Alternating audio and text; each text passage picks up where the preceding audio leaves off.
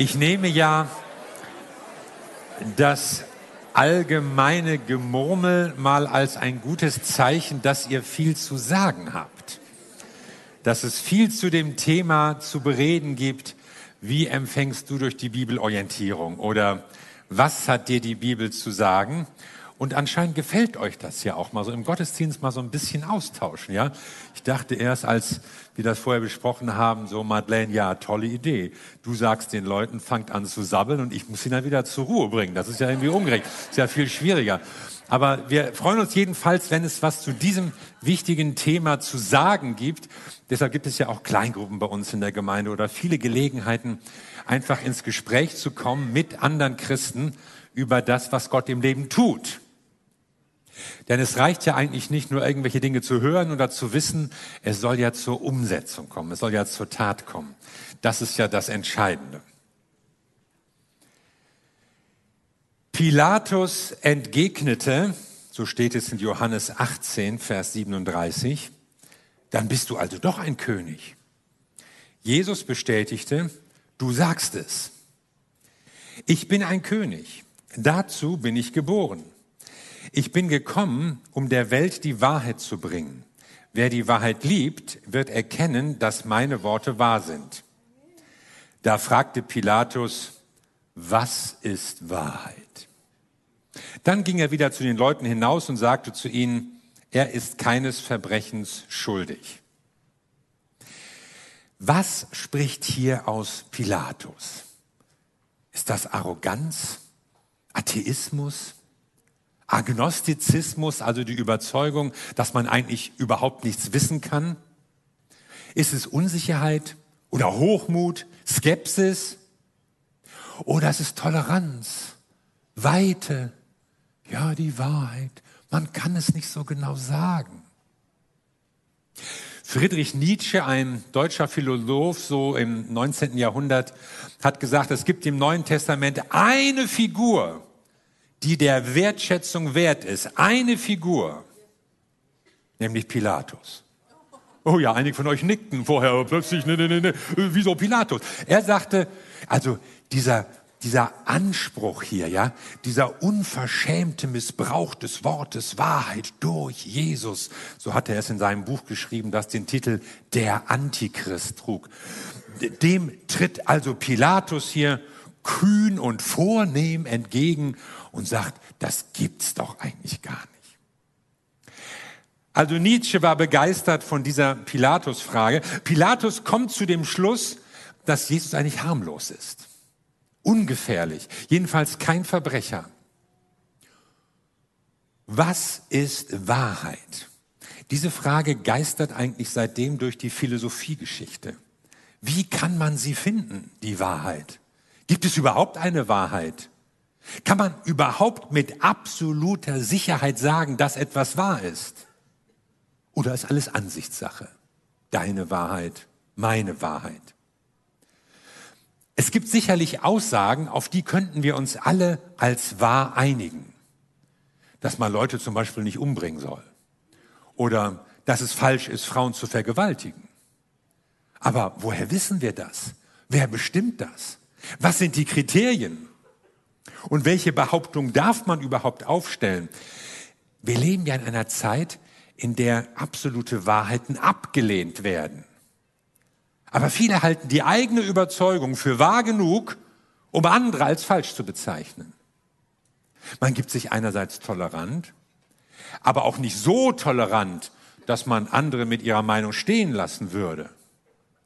Man steht für Meinungsfreiheit, aber eben nicht für falsche Meinung. Und was falsche Meinungen sind, bestimme ich, oder? Oder du natürlich. Es gibt zum Beispiel den Spruch, wir könnten jetzt irgendein x-beliebiges Wort da einsetzen, Antisemitismus ist keine Meinung. Finde ich auch. Aber damit möchte man ja sagen, eine bestimmte Überzeugung ist gar nicht mehr von der Meinungsfreiheit abgedeckt. Und da kann man jetzt alles Mögliche einsetzen. Klimaleugnung ist keine Meinung. Dies und das ist keine Meinung. Immer häufiger hört man solche Sprüche, dass Leute das, was sie für wichtig halten, aus dem Meinungsdiskurs rausziehen. und sagen, das darfst du nicht meinen. Das darfst du nicht denken. Davon darfst du nicht überzeugt sein. Das ist nämlich verkehrt. Also aller Toleranz zum Trotz gibt es doch eine sehr starke Überzeugung bei sehr vielen Menschen, was man sagen darf, was man denken darf, was man essen darf und solche Dinge. Sehr steile Überzeugung. Und jetzt, und jetzt kommt Jesus und sagt, ich bin die Wahrheit. Sagst du. Aber für manche ist das empörend. Jesus die Verkörperung der Wahrheit, Jesus das Gesicht der Wahrheit.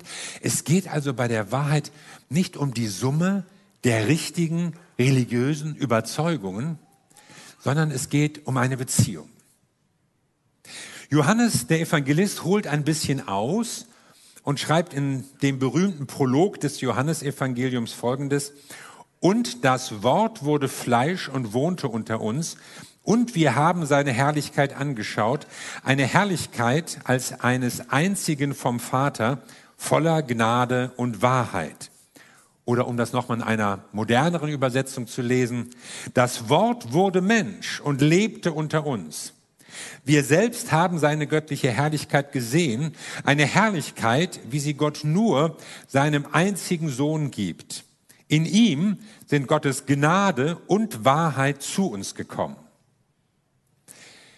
Das Schlüsselwort in diesem berühmten Prolog ist Logos, das griechische Wort für Wort.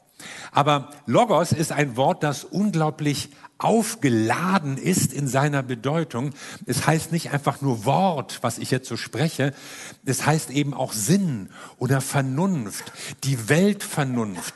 Es kann so die personifizierte Weisheit Gottes sein. Also der Logos, das war in der griechischen Philosophie ein ganz wichtiger Begriff. Dahinter steht die Überzeugung, dass diese Welt irgendwie vernünftig und geordnet läuft. Und das hat eben mit diesem Logos zu tun. Und jetzt greift Johannes einen Gedanken der Philosophen auf und füllt ihn mit ganz neuem Inhalt. Ich vermute mal, so die ersten 13 Verse in dem Prolog, die waren für die meisten Philosophen noch anschlussfähig. Also das Wort wirkt in der Schöpfung, ja, okay, irgendwie ja. Aber dann, das Wort wurde Fleisch. Das ewige Sein wird Mensch. Die kosmische Weltvernunft, die gibt sich hinein, verkörpert sich in einem sterblichen Wesen. Nein, das war geradezu ein unerträglicher, unsinniger Gedanke für Leute, die in der griechischen, vor allen Dingen in der platonischen Philosophie geprägt waren. Aber Johannes hält sich gar nicht mit weiteren Diskussionen darüber auf, wie soll das gehen und so. Er will es verstehbar machen für uns, nachvollziehbar, ganz praktisch. Und er bringt zwei Begriffe ins Spiel und sagt, dieses Menschwerden des ewigen Wortes, das zeigt sich in Gnade und in Wahrheit. Gnade, die unverdiente Zuwendung Gottes, das unverdiente Wohlwollen Gottes und die Wahrheit. Nicht irgendeine Wahrheit, sondern die in Jesus Christus verkörperte Wahrheit. Er, der wahrer Mensch und wahrer Gott ist, er zeigt uns, worauf es ankommt.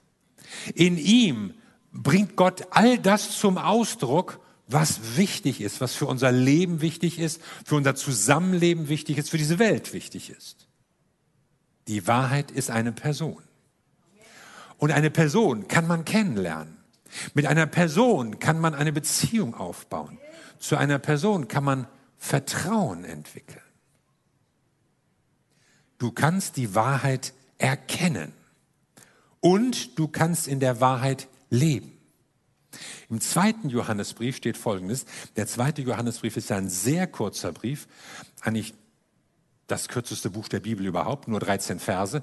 Deshalb heißt jetzt Vers 4, wenn ich jetzt hier Vers 4 lese, ist nicht Kapitel 4, sondern es ist nicht nur der Vers, weil es gar keine Kapitel braucht. Und dieser Brief ist an eine Gemeinde geschrieben und da steht Folgendes. Ich habe mich sehr gefreut, dass ich von deinen Kindern einige gefunden habe, die in der Wahrheit wandeln, wie wir von dem Vater ein Gebot empfangen haben.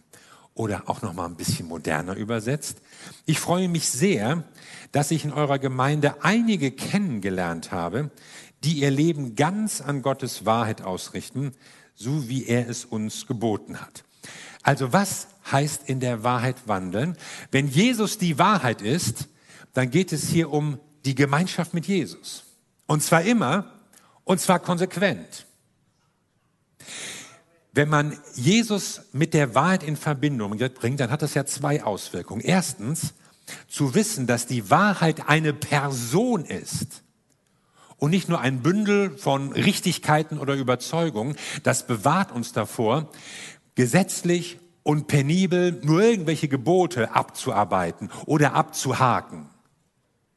Es bewahrt uns auch daran davor, zu verzweifeln, weil wir es nämlich nicht schaffen. In der Wahrheit geht es um Gemeinschaft mit Jesus. Ein Glück. Also nur einfach Jesus kennen. Und dann kommt das Zweite.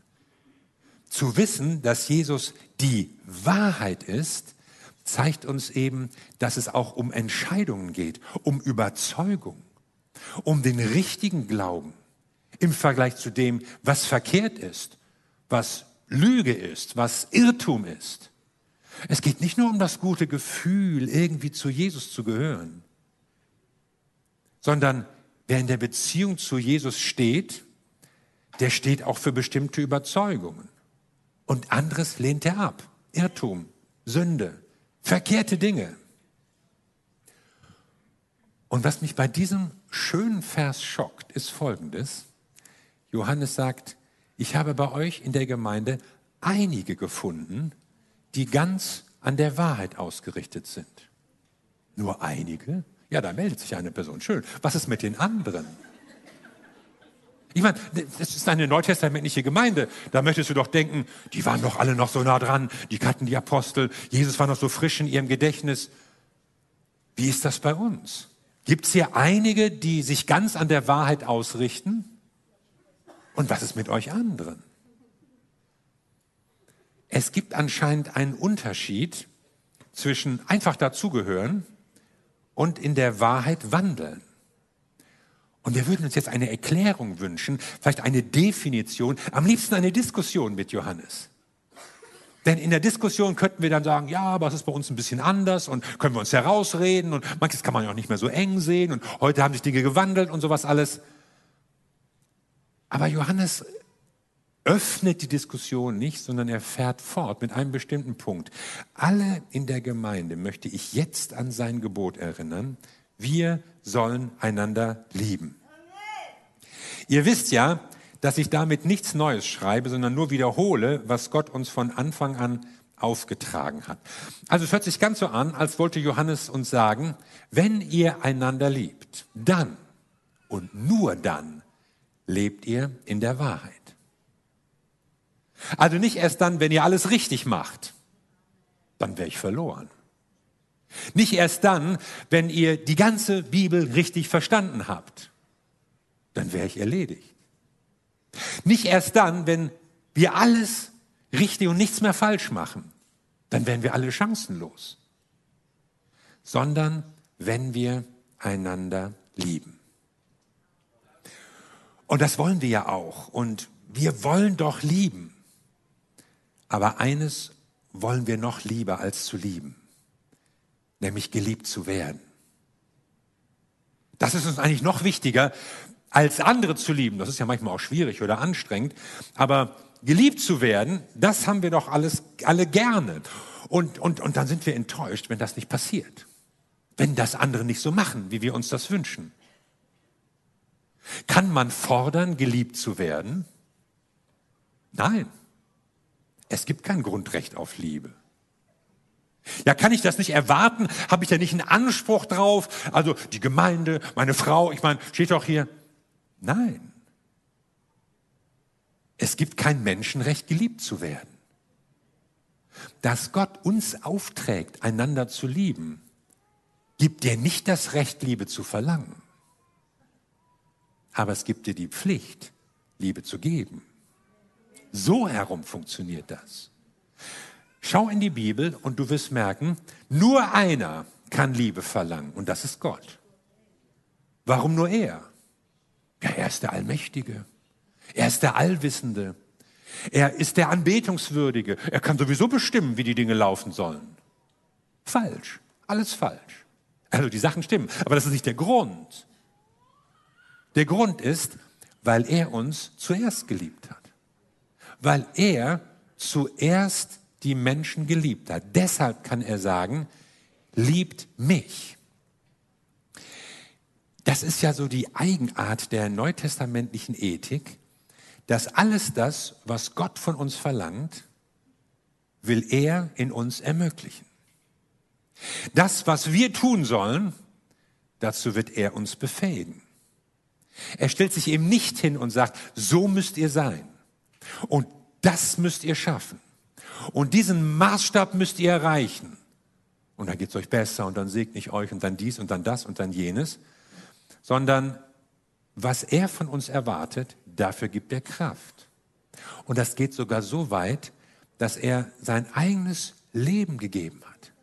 Jesus gab sein Leben, er starb für die Menschen, um alle Gerechtigkeit Gottes zu erfüllen, denn wir können seine Erwartungen nicht erfüllen. Wir können seinen Willen nicht tun. Wir können auch die Gebote nicht halten aus eigener Kraft. Nur einer konnte es. Und das war Jesus Christus. Und deshalb ist es so wichtig, dass wir an ihn glauben. Deshalb ist es so wichtig, dass du ihn in dein Leben hineinlässt. Deshalb ist es so wichtig, dass wir unser Leben mit dem Leben Jesu verbinden.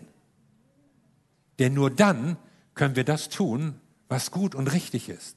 Und das, was eben Jesus sagt, was Gott sagt, was die Bibel auch deutlich machen will. Deshalb ist es so wichtig, ihn zu kennen. Denn nur dann können wir einander lieben. Und das bedeutet es, in der Wahrheit zu wandeln. Nicht Wissen anzuhäufen, nicht Dinge zu kennen und abgehakt zu haben, sondern in der Liebe zu handeln. Und deshalb gibt es auch keinen Gegensatz zwischen Wahrheit auf der einen Seite und Liebe oder Gnade auf der anderen Seite. Gnade und Liebe ist nicht ganz dasselbe, aber beide haben ja diesen Aspekt des Unverdienten. Und für uns ist das oft ein Widerspruch. Entweder die Wahrheit oder die Liebe. Ein Richter muss die Wahrheit ermitteln. Er kann nicht aus Liebe urteilen. Oh, die Angeklagte ist mir so sympathisch. Ich meine, wo kamen wir dahin? Er darf auch nicht einfach begnadigen. Das kann bestenfalls eine andere Instanz. Aber erst nachdem die Wahrheit ans Licht kam, nachdem die Schuld festgestellt ist, nachdem das Urteil gesprochen ist, dann ist Gnade möglich. So läuft das bei uns Menschen. Aber von Jesus heißt es, wir sahen seine Herrlichkeit voller Gnade und Wahrheit. Beides. Zusammen. Wir brauchen die Wahrheit gegen die Lüge, gegen den Irrtum, gegen die Ungerechtigkeit, gegen die Sünde. Es ist nicht alles gleich richtig, gleichgültig, gleichgültig. Es gibt eine Wahrheit und für diese Wahrheit sollen wir eintreten. Aber wir brauchen auch die Gnade und die Liebe. Wir sollen die Wahrheit in Liebe sagen, sagt der Apostel Paulus in Epheser 4. Und das können wir nur, wenn wir in der Beziehung zu Jesus Christus stehen. In ihm kommen Wahrheit und Gnade, Wahrheit und Liebe zusammen. Und wenn wir das trennen, nur auf die Wahrheit bestehen, nur in der Liebe leben wollen, wird es schwierig. Ist das der Grund so vieler Enttäuschungen, gerade auch unter Christen? Streitigkeiten in Gemeinden? Wir möchten so gerne geliebt werden. Wir haben so unsere Überzeugung und die anderen müssen das bitte akzeptieren. Wir erwarten ein bestimmtes Verhalten von den anderen, unseren Mitarbeitern, Kleingruppenleitern, Ältesten, wer auch immer. Und wir stellen fest, keiner liebt mich so, wie ich das eigentlich möchte. Ist das der Grund, warum es so viel Kriege und Konflikte gibt zwischen Menschen, Völkern, Kulturen? Alle sind überzeugt, dass ihre Sicht der Dinge richtig ist, die Wahrheit ist. So ist das, so muss es sein, so wird es werden. Und sie wollen nicht in Liebe streiten oder Konflikte in Gnade lösen, sondern auf die Wahrheit, auf ihr Recht bestehen. Und weil sind manchmal auch Konflikte zwischen Christen so verbissen, weil es immer um die Wahrheit geht, immer was Absolutes, immer um tiefe Überzeugung, immer das Richtige und das Wichtige. Und gleichzeitig erwarten wir, dass die anderen uns lieben müssen. Um was wurde nicht schon alles gestritten, gerade unter Christen? In der russischen Kirche gab es mal eine Spaltung über die Frage, ob man sich mit drei Fingern bekreuzigen soll oder mit zwei Fingern. Oder ob man beim Kreuzschlagen von links nach rechts oder von rechts nach links schlagen soll. Ja, ihr lacht jetzt über andere, aber worüber streitest du dich manchmal? Mit deinem Nachbarn, mit deinem Ehepartner, mit deinen Kindern? Über was können wir uns nicht manchmal aufregen und ärgern? Weil wir das Gefühl haben, wir werden hier nicht richtig behandelt. So geht man mit mir nicht um. Ich will geliebt werden. Ich meine, auf diesem, auf deutschem Boden wurden grauenvolle Religionskriege geführt, 30 Jahre lang. Weil alle überzeugt werden, wir haben die Wahrheit. Wir wissen, was die Wahrheit ist. Die ganze Wahrheit, nichts als die Wahrheit. Aber Wahrheit ohne Liebe macht hart, aber Liebe ohne Wahrheit wird oberflächlich, heuchlerisch. Gnade ohne Wahrheit führt Menschen in die Irre. Und dann hört es auf, Gnade zu sein. Aber Wahrheit ohne Gnade zerstört Menschen und hört auf, Wahrheit zu sein. Wenn wir einseitig werden, indem wir die Liebe überbetonen, dann verlieren wir nicht nur die Wahrheit, sondern auch die Liebe. Denn Liebe ohne Wahrheit wird nur menschliche Süßigkeit oder Gefühlsduselei. Aber überbetonen wir die Wahrheit zu Lasten der Liebe, dann entgleitet uns neben der Liebe auch die Wahrheit und zurück bleibt Härte und Schärfe. Was ist Wahrheit, wollte Pilatus wissen. Und das ist eine gute Frage und eine berechtigte Frage. Und ich sehe vor mir, wie Jesus da steht die Frage hört, Luft holt, um sie zu beantworten. Ja, das ist ja richtig noch eine geistreiche Frage, die dieser Römer da gestellt hat. Vielleicht kann aus diesem Gespräch noch wirklich ein ganz guter Dialog werden. Hört zu, Pilatus. Aber was passiert dann? Plötzlich Pilatus steht auf und geht. Er geht einfach raus. Er stellt die Frage und geht. Er wartet die Antwort überhaupt nicht ab. Wupp ist er weg und spricht mit den Leuten draußen. Geht's uns manchmal auch so? Du stellst eine Frage aber du hörst gar nicht hin, wie die Antwort ist. Pilatus, weißt du nicht, wer da vor dir steht?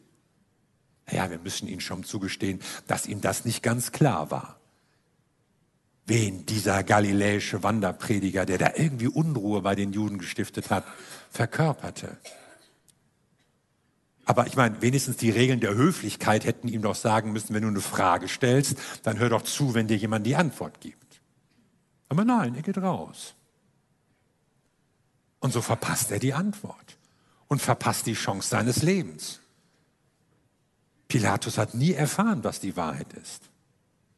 Und auch nicht, wer die Wahrheit ist. Willst du es wissen? Was die Wahrheit ist und wer? In unserer Zeit voller Meinungen und Behauptungen, voller Verschwörungstheorien und Fake News, voller Kulturkämpfen und ideologischen Verbohrungen, voller Polarisierung in der Gesellschaft. Was würdest du darum geben zu wissen? Das ist die Wahrheit. Dann musst du die Antwort abwarten. Dann musst du dir Zeit nehmen für den, der die Wahrheit ist. Denn Jesus will sich uns bekannt machen. Und er will uns mit der Wahrheit bekannt machen. Und wenn du ihn kennst, dann bekommst du auch einen anderen Blick auf die Welt. Aber wenn du ihn kennenlernen willst, dann darfst du dich eben nicht schnell wieder wegdrehen. Da musst du zuhören. Da musst du dir Zeit nehmen. Zeit, die Pilatus nicht hatte. Zeit, die wir auch oft nicht haben. Zeit, die Johannes hatte. Er schreibt hinterher in seinem ersten Brief, wir sahen seine Herrlichkeit.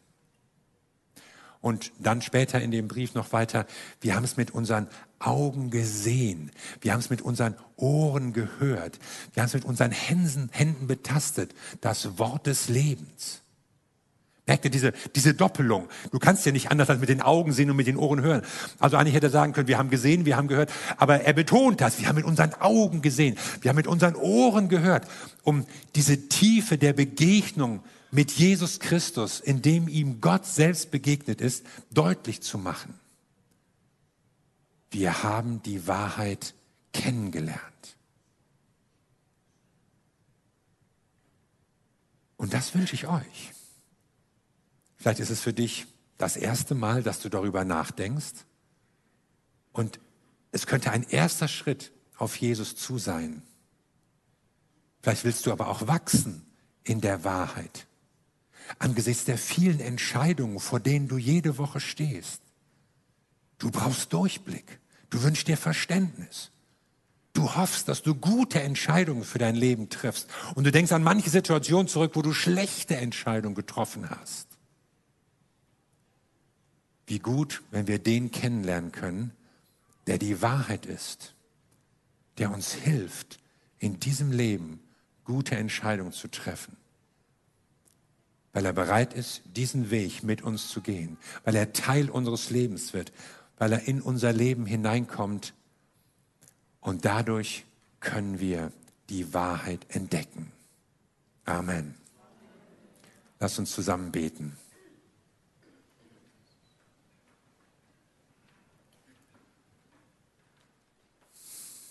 Wir danken dir, Jesus Christus, du das lebendige Wort, das Wissen der ganzen Welt, die Vernunft des Universums, Mensch geworden in Jesus von Nazareth und lebendig geworden in uns, in uns, wenn wir an dich glauben. Wir danken dir, dass wir deine Herrlichkeit erfahren dürfen in Gnade und in Wahrheit, in Wahrheit und in Gnade. Wir danken dir, dass du uns in Wahrheit lehren und leiten willst.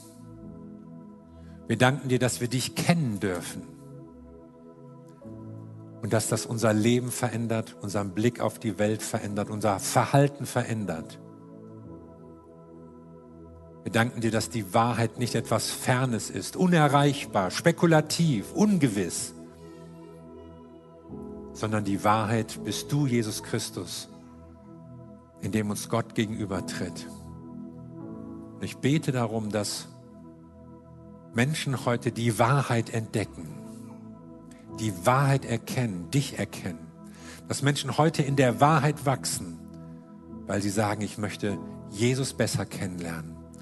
Ich möchte tiefer einsteigen in diese Gemeinschaft mit Jesus Christus, weil ich wissen will, was Wahrheit ist und weil ich Wahrheit in meinem Leben brauche. So oft sind wir auf Lügen und Irrtümer reingefallen und haben verkehrte Entscheidungen getroffen. Aber wir suchen die Wahrheit und wir danken dir, dass du dich uns offenbarst. Danke, Jesus.